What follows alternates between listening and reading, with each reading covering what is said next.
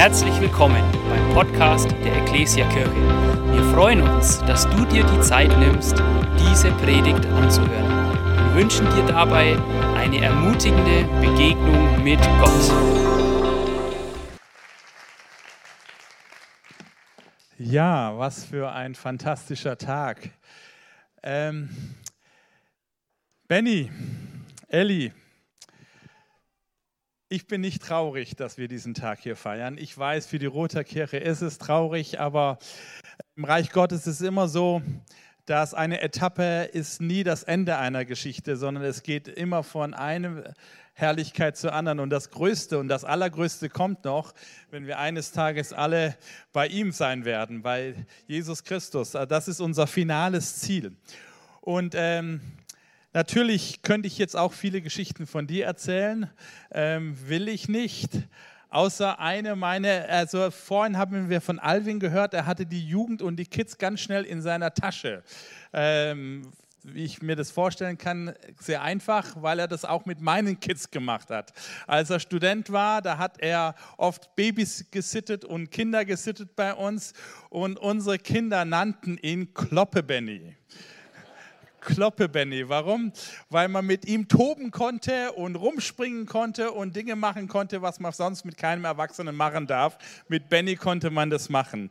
Und ähm, das zeichnet dich aus, dass du ein Mensch bist, der absolut bei all dem, was Gott dir gegeben hat, einfach auch jemand geblieben bist, der einfach nahbar, down to earth, natürlich, du bist kein irgendwie abgehobener Typ, sondern wirklich handfest. Und das, ich glaube, das feiern Menschen an dir und ich glaube, das feiert Gott auch an dir.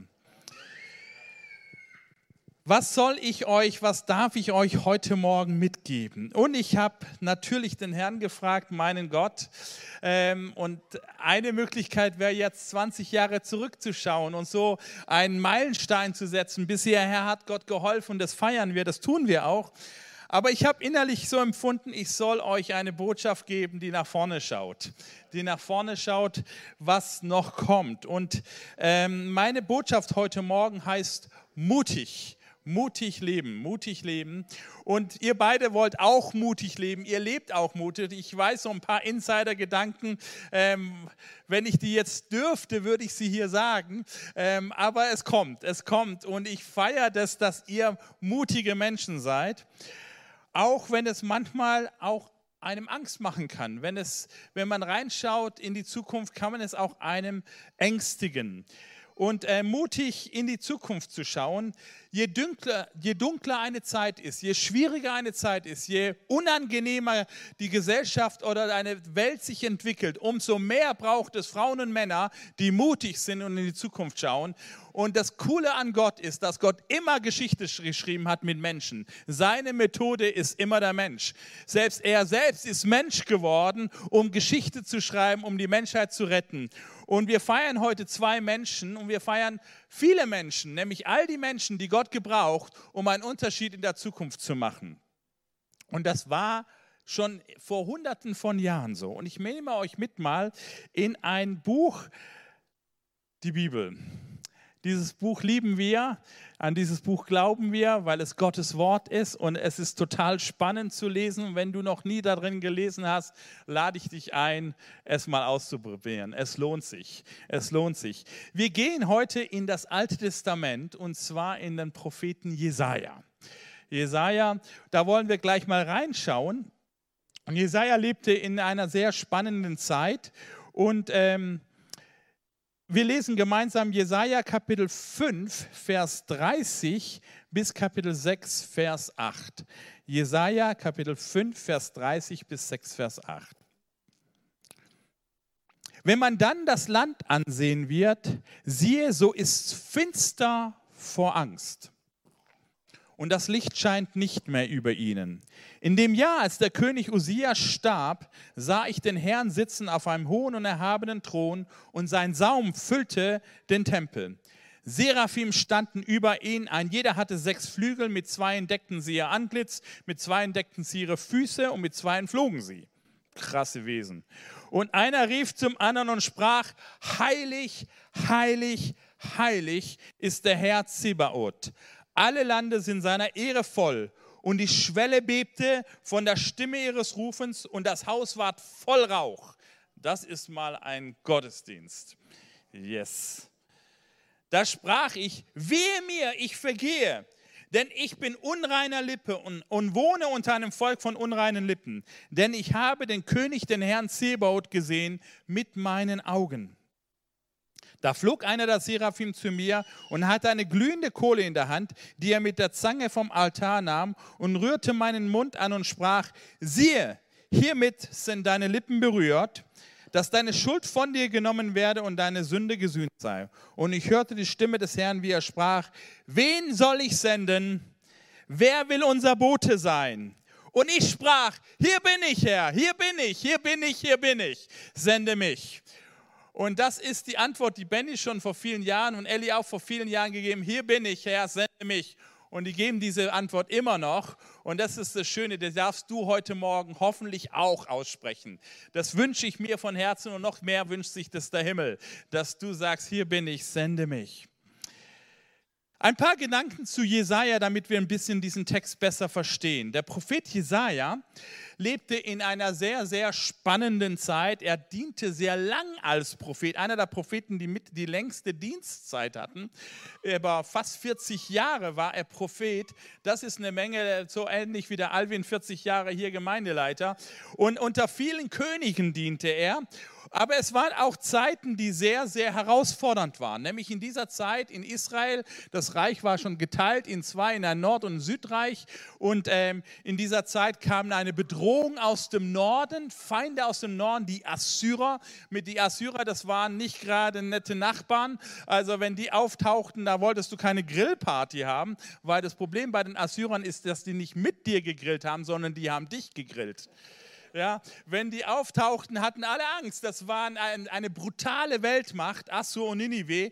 Und tatsächlich, sie kamen immer näher, immer näher. Das Nordreich ist schon 732 ist Damaskus, 722 ist Samarien, also das Israel gefallen. Das heißt, die Bedrohung kam immer näher. Es wurde immer dunkler, dunkler, dunkler, dunkler. Gleichzeitig ist dieser Prophet Jesaja, wird er auch der Fürst der Propheten genannt. Der Fürst der Propheten, warum? Wahrscheinlich, weil er einerseits adliger Herkunft selber war, das heißt, er gehörte zur Königsfamilie, er durfte deswegen auch sehr nah und einfach immer zu den Königen Zutritt haben, weil er einfach zur Family gehörte. Auf der anderen Seite wird er Fürst der Propheten genannt, weil er, weil sein Buch, kein anderes Buch im Alten Testament hat so stark das Neue Testament geprägt, weil es, manchmal wird es sogar das fünfte Evangelium. Wir haben ja Matthäus, Markus, Lukas und Johannes und manchmal wird Jesaja als das fünfte Evangelium genannt, weil so viel Evangelium, so viel gute Nachricht, so viel Hoffnung in diesem Buch drinsteckt, obwohl es so dunkel ist, obwohl so viel Bedrohung, obwohl so viel Schwierigkeiten, obwohl so viel Angst im Raum war, atmet dieses Buch so viel Hoffnung. Das ist die Botschaft Gottes. Es gibt Hoffnung auch in Dunkelheit. Auch in deinem Leben, wenn es gar nichts mehr geht, es gibt immer noch einen Ausweg. Gott hat Hoffnung für dich. Gleichzeitig ist es ein sehr kompliziertes Buch. Ähm, das ist nichts für Nichtdenker. Also da darf man schon auch mitdenken, ähm, wenn man dieses Buch liest. Es ist von der Struktur her sehr semitisch und wir haben zum Beispiel einen Abschnitt, den ich jetzt vorgelesen habe, der ist so, eigentlich sollte diese Geschichte Kapitel 6 am Anfang stehen, weil es ist ja die Berufung von diesem Propheten. Das sollte eigentlich das erste Kapitel sein, aber ist Kapitel 6, weil Kapitel 1 bis 5 nichts anderes ist als eine komplette Einleitung oder zusammen wieder Buchdeckel hinten, so nach dem Motto Intro zum, zu den 66 Kapiteln des Jesaja. Also ein kompliziertes Buch. Manche Texte sind einfach, kennt man, Jesaja 53, das kennt jeder Christ und dann gibt es Texte, die du liest und denkst, ich verstehe verstehe gar nichts. Ähm, es ist ein spannendes Buch. Und ich habe euch äh, eine Geschichte mitgebracht, weil ich möchte an dieser Geschichte etwas deutlich machen, was hier passiert. Ähm, 2011, als Benny ähm, ordiniert wurde, nee, als du Gemeindeleiter wurdest, Gemeindeleiter wurdest, da war ich in Israel und stand am Grabe von Oskar Schindler. Und neben mir stand eine, ein älteres Ehepaar und dieses beide über 90 und sie erzählten mir ihre Geschichte. Das waren Schindlerjuden. Beide haben das, den Holocaust überlebt, weil Oskar Schindler sie in ihrer Firma ähm, ja, sozusagen über diese schlimme Zeit gerettet hat. Ähm, sie waren die Jüngsten in diesem Film, den man kennt von Spielberg, kommen sie vor, nämlich als, die, als zwei Teenager, die dort arbeiten. Die haben sich auf, in dieser Firma kennengelernt, haben geheiratet haben den Holocaust überlebt, sind nach Israel ausgewandert. Und als ich dort an dem Grab stand und sie mir ihre Geschichte erzählten, da sagte dieses ältere Ehepaar, beide über 90, damals wurden wir gerettet. Heute kommen wir gerade von einer Familienfeier und wir haben gerade mit unseren Kindern und Enkelkindern und Urenkelkindern, wir waren 96 Personen zusammen. Und ich stand da und dann musste ich an diesen Ring denken, den die Juden damals Oskar Schindler gaben und wo ein Satz im Talmud drin stand, der heißt, wer ein einziges Leben rettet, der rettet die ganze Welt. Gottes Weg ist immer mit Menschen Menschen retten, mit Menschen einzeln im Blick werden. Wir sehen oft die ganze Kirche, wow, wie cool, da so eine coole Kirche hier. Aber Gottes Blick ist immer für den Einzelnen. Und aus dem Einzelnen werden aber viele. Aus einem geretteten Paar wurden am Ende 96 Menschen, die auf dieser Welt Hoffnung und Zukunft haben. Was für eine Story. Und genauso ist es hier in Jesaja. Als es so dunkel war, wir lesen nochmals, wenn man dann das Land ansehen wird, siehe, so ist es finster vor Angst. Finster vor Angst. Und mein erster Punkt, den ich euch heute mitgeben möchte, ist sehen. Es fängt alles an, dass wir hinschauen. Manchmal denkt man oder spricht man so über den Glauben. Glauben heißt nichts wissen, Glauben heißt den Verstand abgeben, Glauben heißt irgendwo nichts sehen. Das Gegenteil ist der Fall. Glaube öffnet deine Augen. Glaube lädt dich ein, hinzuschauen. Gott möchte nicht, dass du den Kopf in Sand steckst und Hoffnung hast, indem du nicht hinschaust. Das ist nämlich Dummheit. Gott lädt dich ein, hinzuschauen und dann siehst du hin und dann entdeckst du tatsächlich Not, dann entdeckst du tatsächlich Leid, dann entdeckst du tatsächlich Verzweiflung, Armut, Krieg, Verletzung, all das Bittere, was in dieser Welt existiert. Und es ist so viel davon da. Und Kirche, Menschen, die Gott ruft, um einen Unterschied zu machen, das sind Menschen, die eingeladen sind, hinzuschauen. Und Benny und Ellie, ihr schaut hin, ihr schaut hin, ihr habt immer hingeschaut. Aber dieses Hinschauen kann einem auch Angst machen. Wenn man nur die Not sieht, wenn man nur das Leid sieht, wenn man nur das Elend sieht, wenn man nur die, all das Kaputte in dieser Welt sieht und dann schaut man sich selbst an und denkt, und wie soll ich da einen Unterschied machen? Wie kann ich einen Unterschied machen? Und genauso ging es Jesaja. Er schaute in das Land und er sah Finsternis und sagte, ich habe Angst. Dann wird es Angst haben. Angstvoll. Wir lesen weiter, in dem Jahr, als der König Usia starb, sah ich. Also er sieht nicht nur die Finsternis, er sieht nicht nur die Angst, er sieht nicht nur die Not. In dem gleichen Jahr, als der König Usia stirbt, sah er noch was anders. Da sah er noch was anders. Ich sah den Herrn sitzen.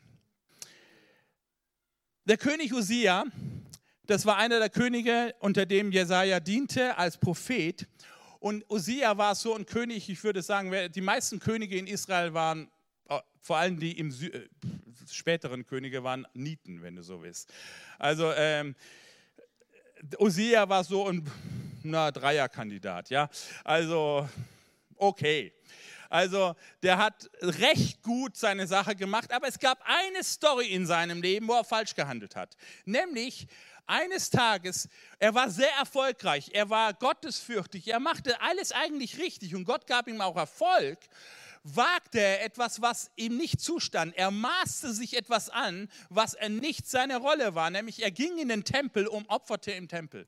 Und das war ein Job, der war den Priestern vorbehalten und nicht ihm. Und in dem Augenblick, als er das tat, wurde er aussätzig. Und dann wurde der König als Aussätziger nicht in zwei Wochen Quarantäne geschickt, sondern in lebenslange Quarantäne. Das war damals so. Der Aussätzige wurde ausgeschlossen. Das war ein, fast ein Todesurteil, was was ganz Schlimmes, Aussätziger zu sein. Und der König, der Oberste des Reiches, war Aussätziger und dann stirbt er noch. Und jeder weiß, in Krisenzeiten Regierungswechsel ist noch dunkler. Ist noch schwieriger. Wo soll das jetzt hingehen? Nicht nur ist der König aussätzlich, jetzt ist er auch noch gestorben. Und mitten in dieser, in, diesem, in dieser Finsternis, in dieser Hoffnungslosigkeit kommt eine Story rein, nämlich dass Jesaja die Augen geöffnet bekommt für etwas, was er vorher nicht sehen konnte. Er sieht jemand anderem auf dem Thron sitzen. Da heißt es, ich sah den Herrn sitzen auf einem hohen und erhabenen Thron und sein Saum füllte den Tempel. Und einer rief zum anderen und sprach, heilig, heilig ist der Herr Zebaut, alle Lande sind seiner Ehre voll. Dieser Text ist fast schon satirereif. Der König Usia war zu unwichtig, war zu unbedeutsam, war zu un, ähm, das war nicht in, seiner, in seinem Mandat, in diesen Tempel hineinzugehen, obwohl er der König war. Aber der wahre König, der passt nicht in den Tempel. Der irdische König, die irdische Macht, alle Konzentration der irdischen Macht war nicht in der Lage, in dem Tempel zu dienen. Aber der wahre König, der König aller Könige, er passt nicht in den Tempel. Was sagt uns das? Dieser Tempel ist von Gott geschafft, gewollt, ist von Gott ge, eingesetzt worden, um Menschen in Begegnung mit ihm zu bringen. Und doch fasst er diesen Gott nicht. Ich möchte dir heute sagen, wenn du anfängst, Gott zu kennenzulernen, wird er all dein Denken, all deine Dimensionen, die du in, in deinem Kopf zusammenbastelst, wird er das sprengen. Gott passt nicht in unser Denken hinein. Er ist immer größer. Er ist immer größer. Er ist so gewaltig, dass er nicht einmal in seinen eigenen Tempel reinpasst. Der Saum seines Gewandes füllte diesen Tempel aus. Und dann riefen diese komischen Wesen Seraphim aus, heilig, heilig, heilig. Nun, was ist heilig? Für einen Menschen des 21. Jahrhunderts ist heilig manchmal ein Begriff, komischer Begriff. Manche Leute verstehen darunter irgendwelche Personen, die in der Geschichte irgendwie aufgefallen sind. Andere verstehen irgendwelche Gestalten mit so einem Teller auf dem Dach drauf, ähm, den Heiligenschein. Ähm, manche verstehen unter heilig irgendwelche weltfremden, komischen Menschen, die irgendwie spooky sind. Aber das ist nicht, was die Bibel unter heilig meint. Heilig bedeutet, out of the box zu sein, nicht im System drin zu sein, ne, des anders zu sein, der wirklich andere zu sein, der nicht reingehört in dieses System, der, der Geschöpfer und nicht das Geschöpf, der Herr aller Herren, der König aller Könige, derjenige, der wirklich auf dem Thron ist. Das ist heilig. Gott ist heilig und die Engel sprechen hier dreifach heilig aus. Ein einzigartiges Mal im ganzen Alten Testament kommt es nur einmal vor nämlich an dieser Stelle. Und es kommt im Neuen Testament auch nur einmal vor in der Offenbarung. Immer auf Gott bezogen, denn im Hebräischen ähm, funktioniert die Sprache ein bisschen anders als bei uns. Wenn ich zum Beispiel zu meiner Frau sagen will, du bist die Schönste, dann würde ich im Hebräischen sagen, du bist schön und das Adjektiv nochmals doppeln. Schön, schön. Ja? Und das bedeutet, das ist identisch mit dem Superlativ. Also, also der Superlativ, das, das, der Beste, der Klugste, der, der, der, der Fantastischste ist einfach, du musst immer das Adjektiv doppeln. Und jetzt kommt hier die Engel und sagen, dreifach heilig. Selbst die Sprache kann diesen Gott nicht mehr fassen. Selbst der Himmel kann ihn nicht beschreiben. Er ist nicht nur doppelt heilig, er ist nicht der Heiligste, er ist dreifach heilig. Er ist nicht zu fassen. Halleluja. Das ist Gott. Und du kannst mutig leben in dieser Welt, wenn du nicht nur die Not siehst, sondern wenn du auch siehst, wer auf dem Thron sitzt. Und mein Gebet heute ist, liebe Roter Ekklesia, liebe Freunde, Ellie und Benny, ich bete, dass Gott euch immer geöffnete Augen schenkt, dass ihr wisst, wer auf dem Thron sitzt. Wer der Herr aller Herren ist, der König aller Könige, wer wirklich heilig ist, wer außerhalb des Systems ist und wie gut, dass er außerhalb ist. Wie gut, dass er nicht im Sumpf dieser Welt drin steckt. Wie gut, dass er nicht befallen ist von all dem Negativen, was unser Leben so betrifft. Er ist wirklich der Heilige.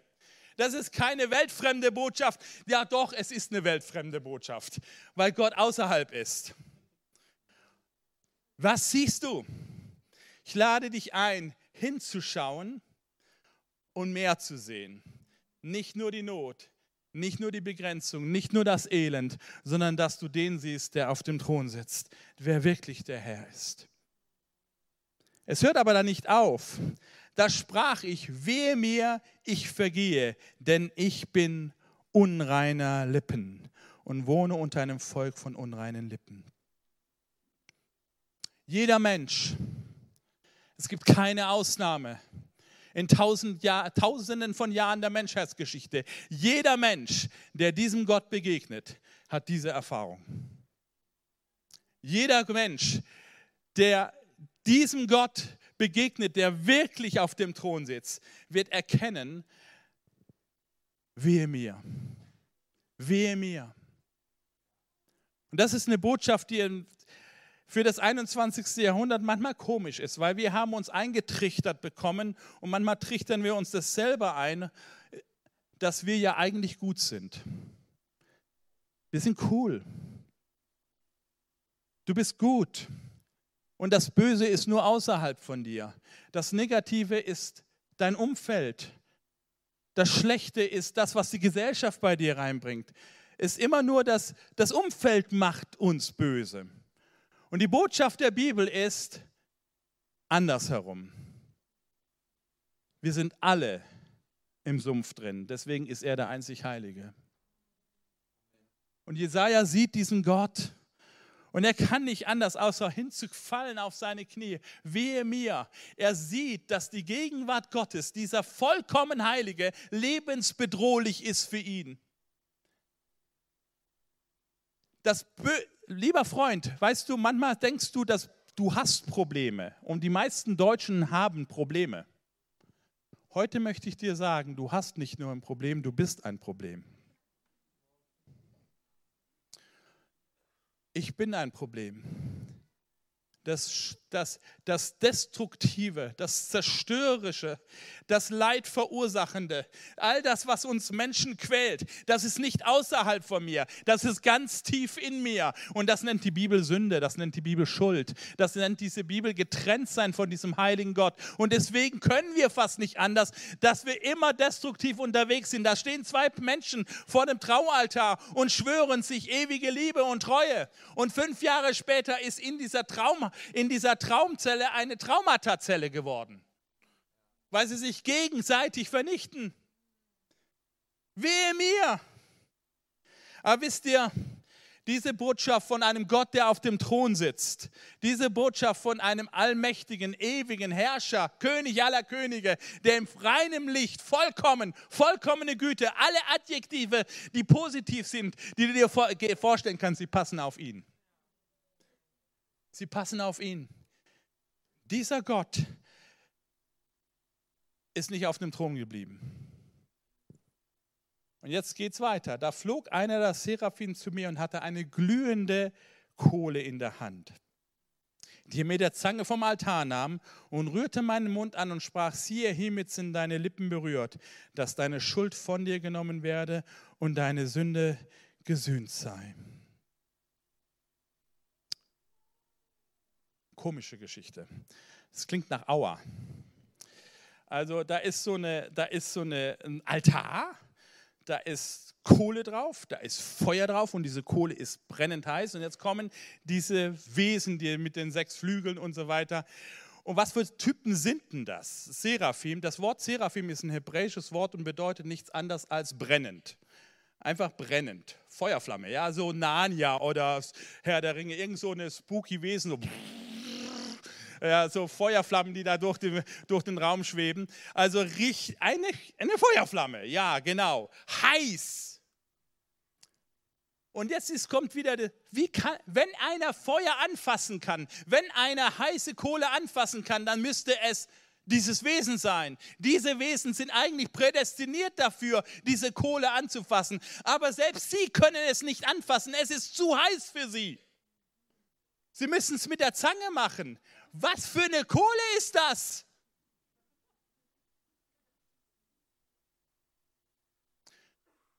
Das Geheimnis ist nicht die Kohle. Das Geheimnis ist der Ort, wo die Kohle herkommt. Sie kommt vom Altar. Der Altar ist in der Bibel immer der Ort, wo dieser heilig, heilig, heilige, vollkommene, reine, gute, ewige, allmächtige, der auf dem Thron sitzt, wenn er in dem Ort, wo er dir und mir begegnen kann, ist immer der Altar. Das ist der Ort, wo Himmel und Erde sich berühren. Das ist der Ort, wo die Schleuse zwischen diesem Sumpf dieser Erde, diesem Not dieser Welt frei gemacht wird und Zugang gemacht wird, damit wir Ewigkeit, ewiges Leben, Gegenwart Gottes, wo Himmel und Erde sich berührt, ohne dass wir sterben. Das ist der Altar. Und es gibt einen Altar, der alle Altäre überschreitet. Ein Altar, der für alle Ewigkeit dann, der kam ein paar hundert Jahre später. Da ist dieses, dieser Altar nur ein Bild drauf. Und das ist, als Gott selbst Mensch wurde, als Gott diesen Thron verließ und Mensch wurde und starb am Kreuz. An diesem Ort, Leute, das ist so heiß, das ist so heiß, das verstehen die Engel nicht. Das versteht der Thronsaal Gottes nicht. Das versteht niemand, aber du kannst es erleben. Halleluja. Du kannst es erleben. Du kannst eine Berührung von diesem Altar bekommen. Es kann dein Leben auf den Kopf stellen. Besser gesagt, es wird es auf die Beine stellen. Es wird es wieder heile machen. Diese Liebe ist so heiß, weil sie bedeutet, dass Gott, der ewig reine, der ewig vollkommene, sagt, Johannes, Benny, Benny, mit dir möchte ich Gemeinschaft haben. Mit dir möchte ich leben. Mit ich kann nicht ohne dich. Ich will mit dir, aber ich will dich reinmachen. Ich will das nicht nur das dir vergeben. Wisst ihr dieses Fand, wir beten im Vater unser und erlöse uns von dem Bösen. Das ist der letzte Satz des Vater unsers. Das ist die Hoffnung des Evangeliums, dass Gott uns nicht Probleme löst, sondern dass das Böse ausradiert aus unserem Leben. Und eines Tages wird er es komplett, komplett auslöschen, weil sein Ziel ist, dass alles Negative aus deinem Leben rauskommt. Das Böse soll raus. Erlöse uns von dem Bösen und das braucht ein Altar, es braucht das Kreuz. Nur da, wo das Kreuz ist, da kommt dieses, diese Erfahrung rein. Es gibt eine zur Zeit der Auswanderer aus Deutschland die, äh, in die Vereinigten Staaten, so ungefähr 150 Jahre her, viele, viele ausgewandert aus unterschiedlichen Gründen, gab es eine, auf einem Schiff eine Mutter mit ihrer Tochter, die dort unterwegs waren. Und ihre Geschichte war folgendermaßen. Als diese Mutter ganz frisch ihr Baby hatte, diese Tochter, brannte ihr Haus. Und das Haus brannte lichterloh und man konnte das Kind nicht rausretten, weil es, äh, keiner traute sich und was eben nur Mama machen kann. Sie nimmt irgendein Tuch, mit, äh, weicht es ein, legt sich das über das Gesicht und rennt durch das Feuer hindurch, um ihr Kind zu retten. Und er packt das Kind und jetzt, um das Kind zu retten, kann sie sich selbst nicht mehr schützen und wickelt das Kind ein und geht so durch das Feuer hindurch und verbrennt total. Ist total entstellt, aber ihr Kind darf leben. Jahre später sind sie auf dem Schiff wandern aus und die Mutter beobachtet, wie ihre Tochter, eine hübsche junge Frau inzwischen, so anbändelt mit einem anderen Passagier, ein jung, gut aussehenden Mann auf dem Schiff. Und, die, und Mamas können ja was beobachten, ohne zu beobachten. Ja? Ähm, die schauen darüber und schauen ganz gesehen, ganz genau, was da passiert. Es ist irgendwie eine andere Dimension. Und sie freut sich innerlich über diese junge Liebe und denkt, wow, wie schön ist es. Und sie steht an der Reling und hört so ein bisschen abseits und dann hört sie so nebenbei, wie die beiden sich unterhalten. Und plötzlich fragt dieser junge Mann, diese hübsche junge Frau und sagt, sag mal, du bist doch in der Kajüte mit so einer Frau, die so ganz hässlich verbrannt ist und so potthässlich aussieht. Kennst du die? Und dieses junge Mädchen hatte Angst, diese junge Liebe zu verlieren und antwortet, nein, ich kenne sie nicht. Wir sind nur zufällig in einer Kajüte. Leute, dieser Satz war schlimmer als vor 20 Jahren das Feuer. Dieser Satz war schmerzhafter als das, was vor 20 Jahren passiert ist. Und genau diesen Satz sagt seit 2000 Jahren viele Menschen, Generation für Generation. Und ich bete, dass heute keiner in diesem Raum ist oder online dazuschaut, der diesen Satz wiederholt, sondern dass du dich beugst wie Jesaja und sagst, ich will eine Berührung vom Altar. Ich will diesen Gott erleben. Ich will meine Schuld vergeben lassen. Ich will ein neues Leben. Und er schenkt es so gern. Er schenkt es so gern. Und wer das macht, liebe Freunde, wer das macht, der kann nicht anders. Der kann nicht anders, als wenn die Frage dann kommt, wen soll ich senden? Wen soll ich senden? Wer will unser Bote sein? Ich aber sprach, hier bin ich, sende mich.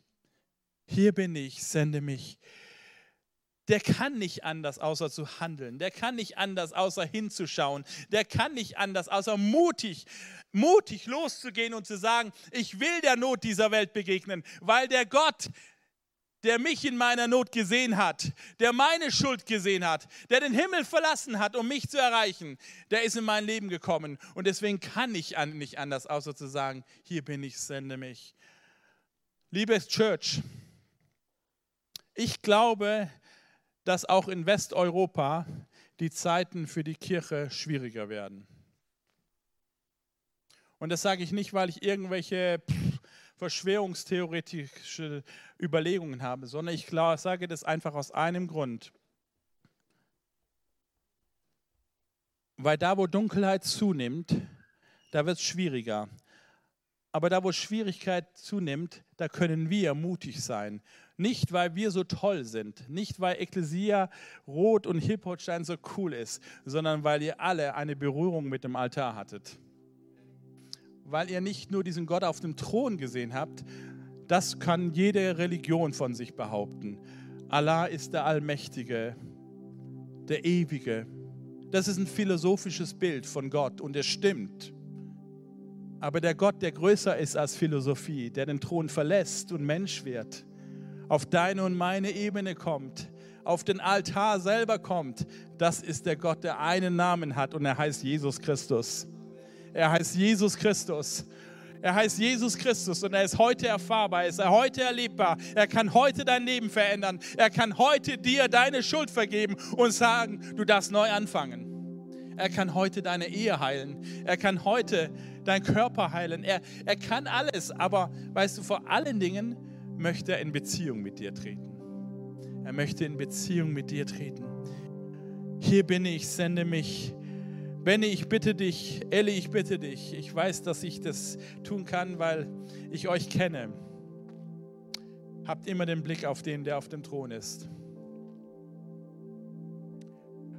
Und dann, wenn Schwierigkeiten kommen und die Aufgabe, die vor euch ist, ich weiß, ich kenne ein bisschen die Aufgabe, die ist noch größer als das, was ihr die letzten 20 Jahre hinter euch habt. Denkt immer daran, es gibt einen Altar, wo man eine Berührung vom Himmel bekommen kann. Und dann kommt Mut in ein Leben rein. Einer meiner Vorbilder, Pastor Rick Warren, der hat mal, wurde gefragt von einem Journalisten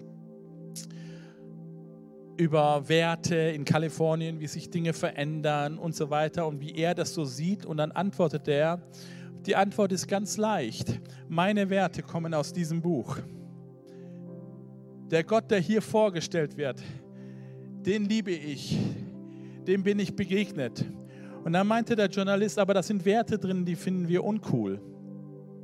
Die finden wir nicht angepasst für heute. Und dann antwortete Pastor Rick Warren auf Englisch, I fear the disapproval of God more than yours.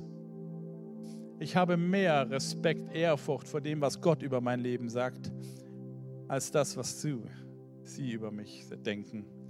Warum? Er weiß, wer auf dem Thron ist. Er weiß, wer auf dem Thron ist. Und deswegen können wir mutig leben. Lass uns beten. Halleluja. Jesus, ich danke dir, dass du den Himmel verlassen hast dass du Mensch geworden bist, dass du der Altar Gottes geworden bist, wo wir diesem heilig, heilig, heiligen Gott begegnen können. Danke für deine Liebe in meinem Leben. Danke, dass du meine Schuld vergeben hast. Danke, dass du Hoffnung für mein Leben hast. Zukunft für mein Leben hast. Und danke, dass du das für jeden Einzelnen in diesem Raum hier hast. Für jeden Einzelnen in diesem Raum, egal wie die Geschichte bisher aussah, es gibt Zukunft. Egal wie dunkel es aussieht, es gibt Licht, weil du, weil du auf uns zukommst. Und ich möchte heute Morgen eine Frage in den Raum, ein Angebot, ein Angebot des Himmels dir unterbreiten, während wir alle die Augen geschlossen haben.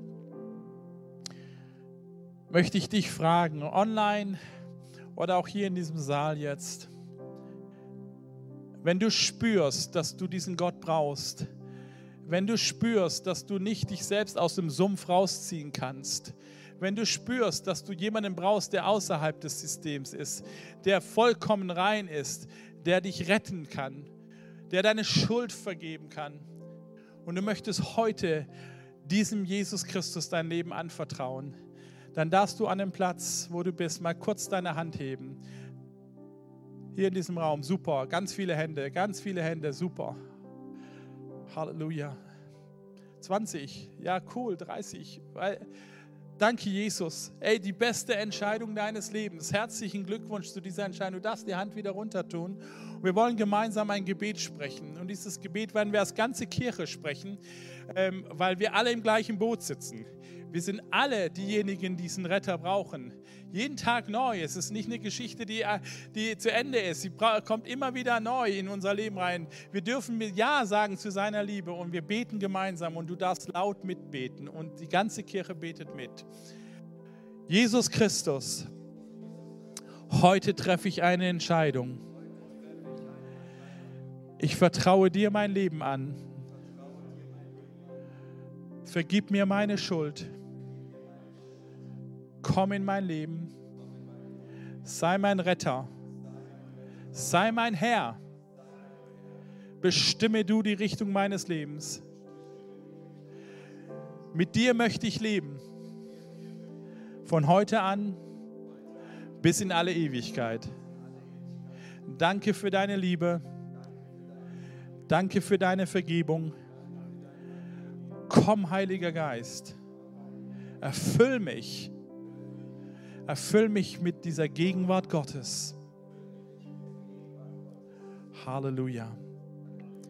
Amen.